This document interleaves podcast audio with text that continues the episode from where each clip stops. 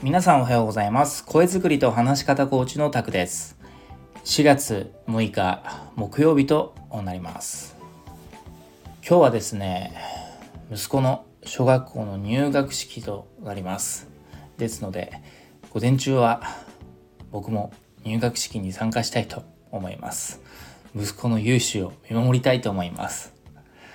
ちなみにそんな息子ですが昨日今日が終わらないでほしいなってしんみり言ってました。どうして？って聞いたらいや明日緊張するからと。まあそうだよね。新しい環境って不安だよね。と子供もやっぱり不安って思うよね。はい改めて思いました。さあ4月から新たな環境の皆さん。環境は変わらずとも自分自身のキャリアビジョンを叶えたい皆さん。ズバリ今現在順調でしょうか？順調です。とはなかなか答えづらいですよね。ということでえ今日はですね夢や目標を達成させるために必要なことって何かな？これについてお話をしたいと思います。話は全然変わりますが実は僕ですね昔、10代後半？17歳から20代20代前半までバンドやってたんですよ。音楽活動やってました。で当時は本気でプロのミュージシャンを目指していました。うん、高校生の時にギター買ったんですけどそれからギターめちゃくちゃ練習しましたし歌も上手になりたかったんでボイトレも通いましたし毎月毎週ライブ活動してましたね。あの路上ライブとかもガンガンやってました。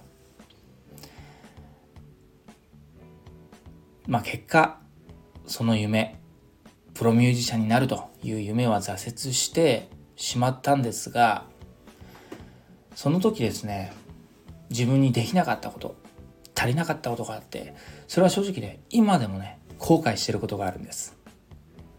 まあねあの相対的に見ればね懐かしい思い出なんですよあそんな時代もあったなと振り返る振り返った時に面白かったなあの時はとあの時も面白かったななんてはい思うこともあるんですがその中でずっとね後悔してること至らなかったなって思ったことがあって、それは何かというと、もっと努力しておけばよかったなと。単純に。努力足りなかったなと。全然できてなかったなと。あと行動量も足りなかったなと。なんか当時は、勝手に自分の限界このぐらいでいいでしょうとか、まあここまでやったからいいじゃん。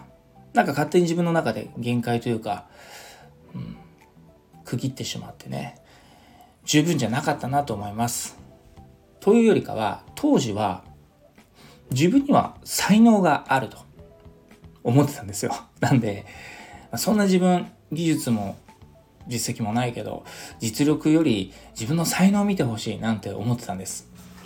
今思うとめちゃくちゃ痛いやつですよね まもちろんそれなりに音楽の勉強や練習をしてきたつもりなんですけれどもやっぱりそれでもプロを目指す上で演奏力も歌唱力も全然未熟でした結果誰の目にも止まらずというね、まあ、悲惨な時代と言えます、まあ、結果音楽には音楽は挫折してしまってそこからあまあ普通にね社会人となったんですがずっと音楽やってたわけですよ。ですから社会常識も学もないです。ですから全然仕事できませんでした。23、4歳の時はですね社会人になりたての自分ですね。もう本当に心底無力感に苛まれて自分に絶望してました。もうよく言うこんな感じです。自分なんてどうせって思い込んでました。ただそれと同時にやばいなと。このままじゃこれ自分の人生このまま終わっちゃうんじゃないかと。まそんな危機感もさすがに抱いたんですよ。なんせね、音楽で挫折してるんで、これ人生挫折したらもう終わりでしょということで、さすがの、まあ、前向きな僕もですね、危機感を抱いて、ようやくそこから本気モードのスイッチが入りました。もうそこからですよ。ようやく人生本気になれたと言います。これでもか、これでもかと。寝る間も休みも惜しんで、必死で仕事しました。勉強もしました。で、上司から言われたこと何でもやりました。何でもやったってね、悪いことやってませんよ。いわゆる上司の指示通り、言われこと、言われたこと、教わったことを、純粋にそれをそのまま遂行する。これに徹しました。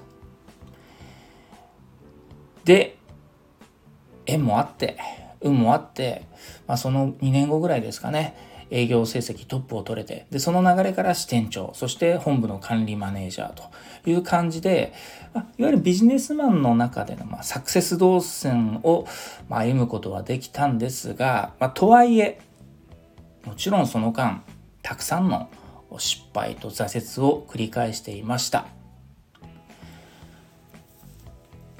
40歳になった今自分のやりたいこと目指していたことを、まあ、仕事に実はできているんですね、まあ、もっともっと自分がこういうことをやりたやれたらなできたらなっていうね大きなキャリアビジョンはまだまだ先にありますがその中継点には入れてると思います。で今の自分どうなのかと、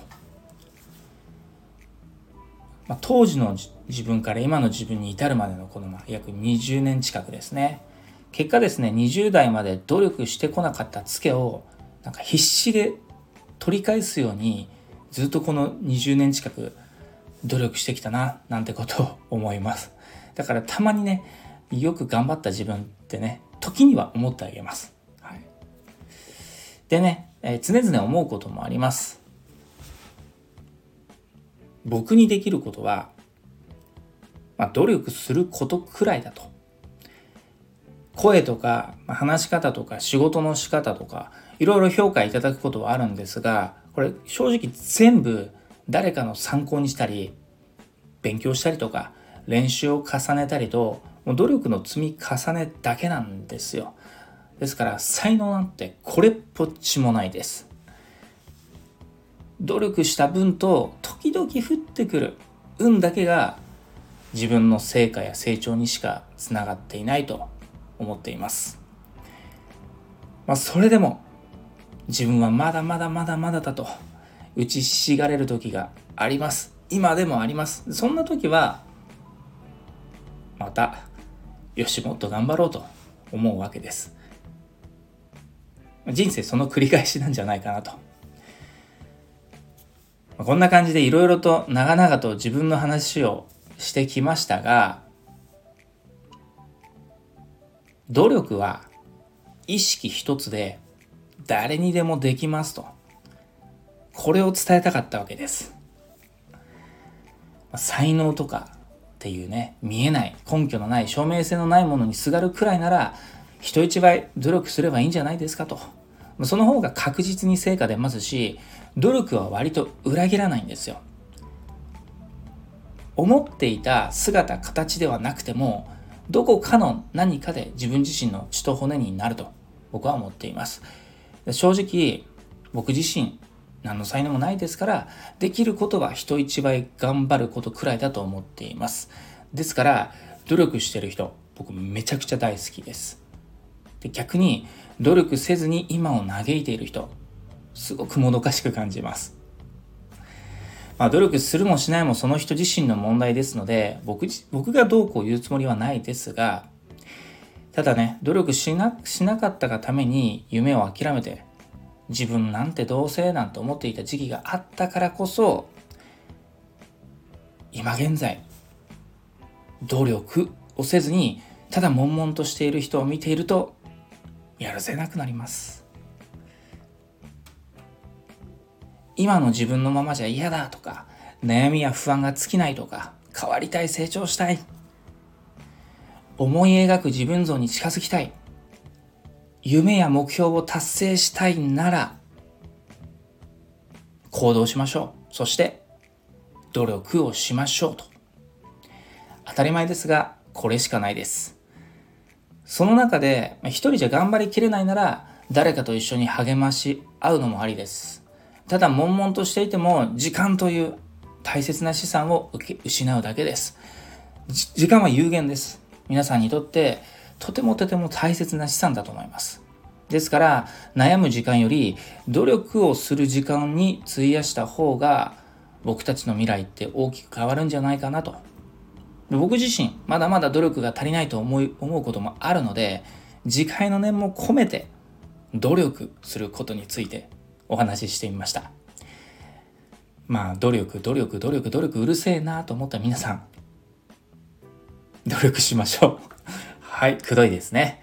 今日はこの辺りにしたいと思います。ということで、皆さん、今日も良い一日をお過ごしください。声作りと話し方コーチタクでした。また次の音声でもお会いしましょう。それでは。